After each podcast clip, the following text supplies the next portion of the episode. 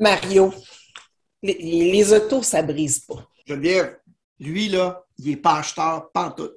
Ah, Mario, les gens n'ont pas besoin d'assurer le prêt. Ils en ont en masse à la job. Geneviève, je viens de voir une cliente. C'est ce qu'elle m'a dit? C'est juste dans trois, six mois. Voir si j'ai j'ai du temps à perdre, moi, là. là. Mario, vraiment, là, tous mes clients qui sont en location, ils n'ont pas besoin d'assurance de remplacement. Ils ont le gap. Hey, Geneviève, les programmes ont changé du manufacturier. Si bol, je te garantis une chose, ça ne nous aidera pas à vendre des chars. Bon, on s'entend, on pourrait en, nommer, en nommer, en nommer, mais des croyances limitantes, des idées limitantes, il y en a des tonnes dans l'industrie. Si on ne fait pas le nettoyage dans nos croyances, nos idées limitantes, ben c'est sûr qu'on va avoir de la difficulté à récolter beaucoup d'abondance.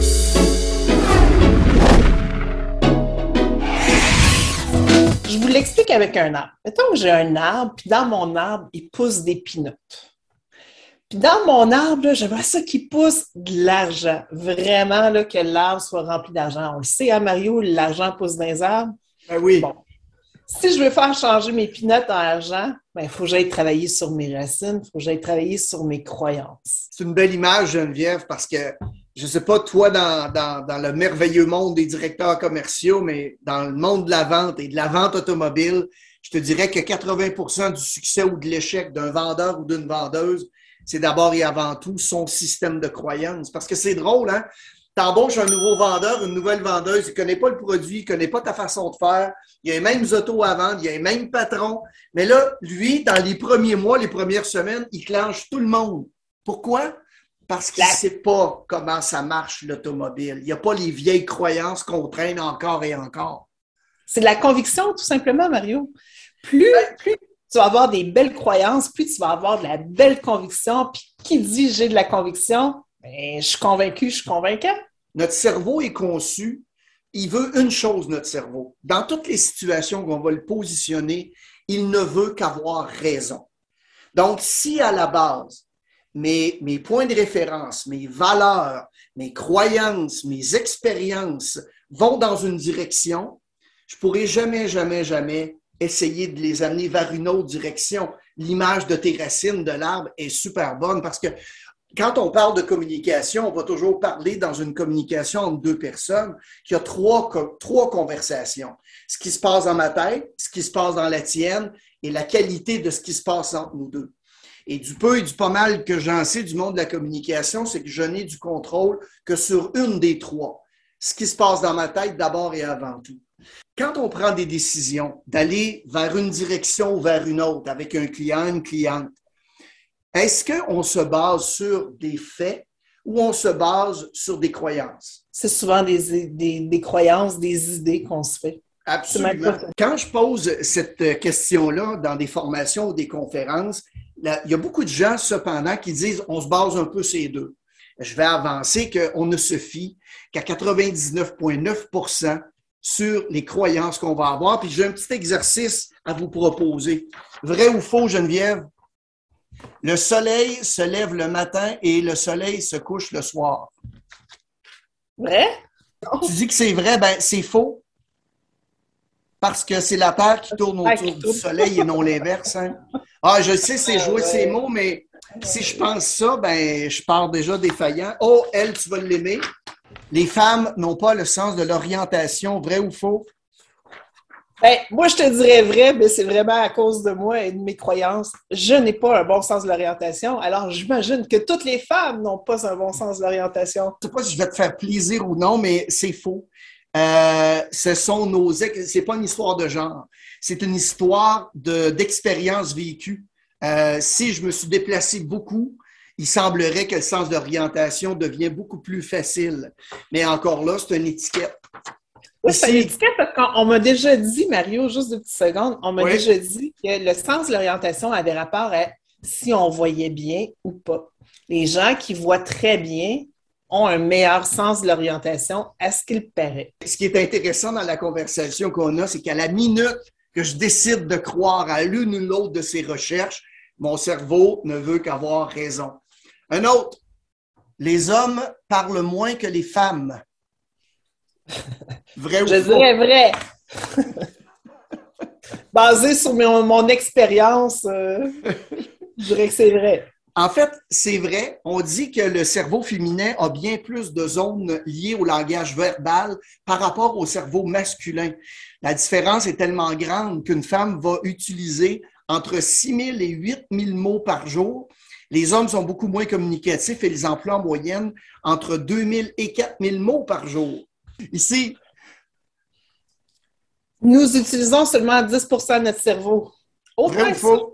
Je, pense, que c'est, euh, je pense c'est moins que ça. C'est pas 7% En fait, c'est faux.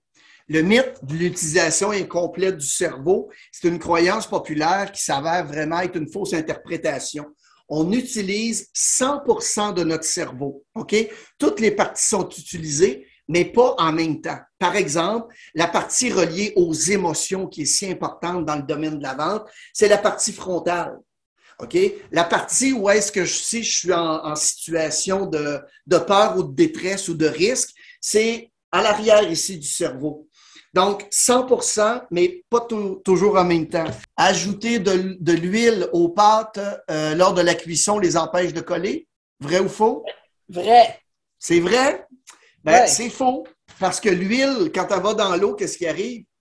Elle monte non, mais après, Quand, tu les as sortis de l'eau, il faut que tu mettes de l'eau. Ah, ben oui, OK, mais pas dans l'eau. Mais il y a encore aujourd'hui des gens qui, malgré ce qu'on vient de dire, vont continuer à mettre de l'huile dans l'eau. C'est pas des faits, c'est des croyances. Et la dernière, ma préférée, les autos rouges se font arrêter plus souvent. C'est sûr, Mario. Parce que les policiers, c'est sûr qu'ils voient des autos rouges en partant. Attention, faux.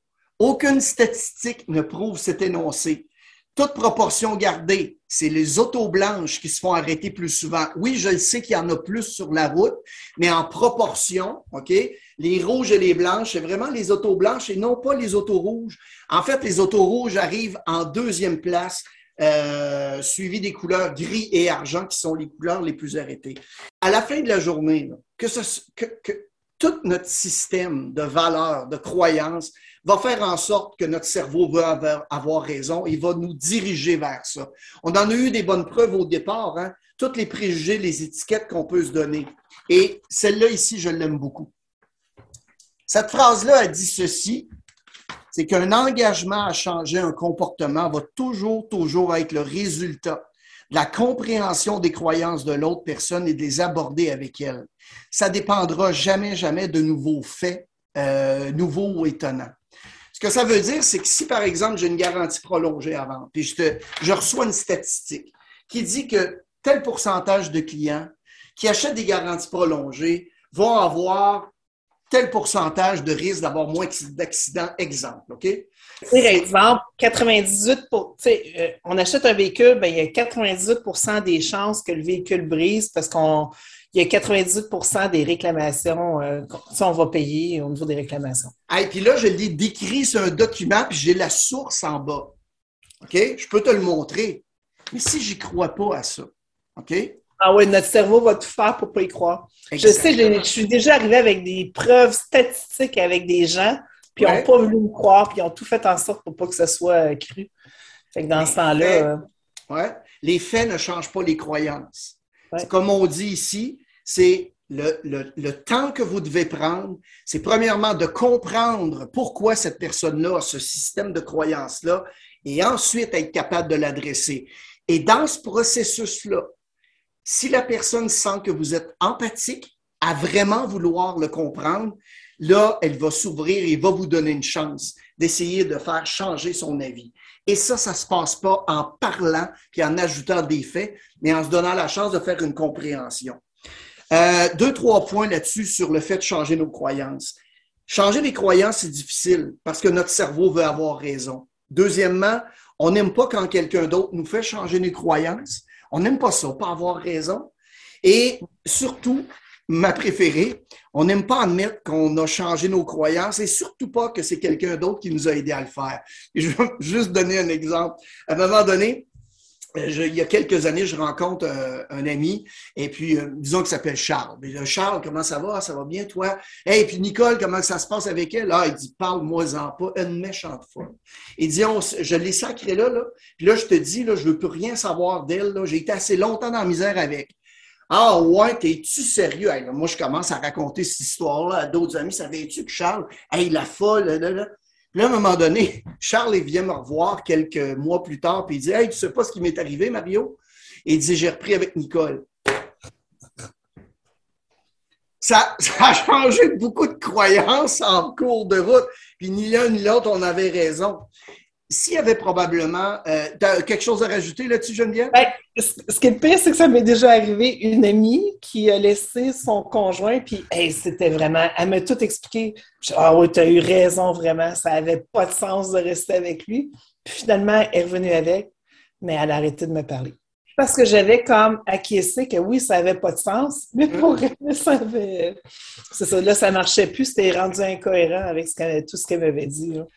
Quand on parle de croyance, il y a peut-être deux petits trucs qu'on pourrait donner pour, dans notre monde à nous, avec un client, des collègues de travail, les amener à au moins considérer une autre option que celle de leur propre croyance. La première, c'est le tableau de la motivation 101. La motivation 101, ça dit que si, OK, j'ai quelque chose à faire et je sens que ça va, bénéficier, ça va me bénéficier à moi, que la récompense va être immédiate ou la conséquence et que c'est certain que je vais l'obtenir, oui, je vais aller dans le sens de ce que tu me proposes. Sauf que si je ressens que premièrement, ça bénéficie à quelqu'un d'autre, il y a un délai dans ma récompense ou ma conséquence et que c'est pas certain que je vais l'obtenir, eh bien non, je n'irai pas dans ton sens à toi. Et pour l'imager, je vais vous donner une anecdote. Il y a quelques années, euh, moi, je suis séparé avec la mère de ma plus vieille, Coralie. Et puis, euh, il y a quelques années, je prends la route pour aller à Bécomo faire un mandat de formation. Et puis, rendu à Bécomo, j'avais promis à Coralie de l'appeler. Donc, je prends le téléphone, je l'appelle. C'est sa mère qui répond. Elle dit, Mario, Coralie veut pas faire ses devoirs. J'ai dit, passe-moi là. Je dis, Coralie, j'ai dit, dans deux semaines, quand tu vas revoir papa, si tu ne fais pas tes devoirs ce soir, tu vas avoir une conséquence. Pensez-vous vraiment que Coralie a fait ses devoirs? Regardons mon tableau. OK? Ça a-tu fait changer ses croyances? Est-ce que la conséquence était personnelle? Oui. Est-ce qu'elle était immédiate? Deux semaines plus tard, quand papa n'a pas vu sa fille pendant deux semaines, c'est pas immédiat, c'est certain qu'elle ne l'aurait pas eu. Qu'est-ce que j'aurais dû faire? Coralie, ma belle Coralie, si tu fais tes devoirs ce soir, tu vas pouvoir écouter la télévision 20 minutes de plus. Ça aurait été personnel, immédiat et certain. Tant qu'on n'est pas capable de faire cet exercice-là de façon inconsciente, on n'est pas capable de changer d'idée. Le deuxième truc que j'aurais à proposer, c'est dans une conversation, OK, avec un vendeur. Par exemple, moi, le vendeur, ça arrive-tu des fois, Geneviève, que euh, un vendeur dit que des garanties prolongées, ça coûte trop cher. Très souvent. Malheureusement, trop souvent. Sauf que si c'est ça son système de croyance, ça ira pas. J'ai un petit exercice très simple que les gens peuvent faire. Ça peut être pour un directeur commercial ou pour un vendeur afin de, de commencer à travailler sur le système de croyance. C'est très simple. C'est de travailler avec les pour et les contre. Donc, dans mon exemple, tu as sans doute raison, mais j'aimerais faire un exercice avec toi pour m'assurer qu'on prend une bonne décision en pensant de la sorte. Donc, c'est quoi les pour de notre garantie prolongée? C'est quoi les contre de la garantie prolongée? Mais je peux te rajouter quelque chose, Mario? Juste, juste un, un, petit truc. J'en ai plusieurs que je rencontre qui ont des croyances. Fait que là, je me mets à discuter avec eux pour vraiment euh, les amener à se rendre compte que ça leur nuit vraiment de penser d'une telle façon des fois, ce que je fais faire à la personne, c'est OK, parfait, là, tu as cette croyance-là. Écris-la sur un papier. Est-ce que tu veux continuer d'ancrer cette croyance-là en toi, oui ou non? Non, ben, tu la prends, tu la déchires et tu la mets aux poubelles. Parce que plus tu vas continuer à croire cette croyance-là, plus elle va continuer à te nuire. C'est quoi que tu veux au juste? Tu as le choix, tu peux décider c'est quoi que tu crois. C'est ça qui est le fun avec les croyances. On peut les changer, nos croyances. Si on voit que c'est des croyances qui nous nuisent vraiment, pourquoi on ne le ferait pas? Pourquoi on ne changerait pas? On peut. Il y a quelques semaines, je, suis un, un, coin un peu en retrait. Je vois un vendeur aller vers une directrice commerciale. Il a le dossier entre ses mains, puis il dit Hey, ma chanceuse, un cash deal. Hey, t'aurais dû voir l'effondrement de la dame. C'est simplement les croyances hein, qui amènent. Notre cerveau veut toujours avoir raison. Juste un, dernier exemple avant qu'on se laisse. Il y a euh, quelques années, à un moment donné, j'apprends qu'un vendeur automobile aux États-Unis, évidemment, ça se passe toujours aux États-Unis, réussissait en moyenne à vendre 36 véhicules neufs à chaque mois. évidemment, euh, par curiosité puis par intérêt, je me suis informé qu'est-ce qu'il faisait. Alors, écoutez bien, les gens, si ça vous tente de vendre près d'une quarantaine de véhicules assurés à tous les mois, tenez-vous bien. Le vendeur, le matin, de 7 h à 9 h, conduit la navette des clients pour aller les raccompagner et aller les chercher. Il fait ça pour le département de service. Qu'est-ce qui se passe dans la navette? Ben, les gens ils disent hein, on a un nouveau chauffeur. Ben ouais, c'est ça. Non, moi, je, je, veux me démarquer comme représentant. Puis êtes-vous satisfait de votre véhicule? Ben, pas bien, ben, je pense de changer. Oh, OK. Là, il commence à prendre des noms. Ça fait des années que je raconte cette anecdote-là. Mande-moi maintenant combien il y en a. J'ai réussi à convaincre par leur système de croyance à mettre ça en place. Si t'es chanceux, un, ah, zéro, hein? Zéro. Parce que ça fait partie du système de croyance et pas des faits. Ce que je viens d'énoncer là, c'est des faits. Ça, tant que les personnes ne verront pas l'intérêt pour eux, la récompense immédiate est certaine, ils changeront absolument rien. Le mot de la fin, Geneviève? Il y a des faits, il y a des croyances. Qu'est-ce qu'on veut faire avec ça? C'est à vous de décider. Euh, est-ce que vous voulez continuer à croire certains trucs ou vous voulez vous en débarrasser? à vous de juger, mais ce qui est le fun, c'est vraiment de s'en débarrasser, faire le ménage là-dedans, puis de transformer nos croyances limitantes en croyances aidantes, qui va faire en sorte que on va avoir beaucoup plus d'argent. Au lieu d'avoir des pinottes, on va avoir un bel arbre full d'argent. On dit qu'une image vaut mille mots. Oui! bye bye. Bye tout le monde.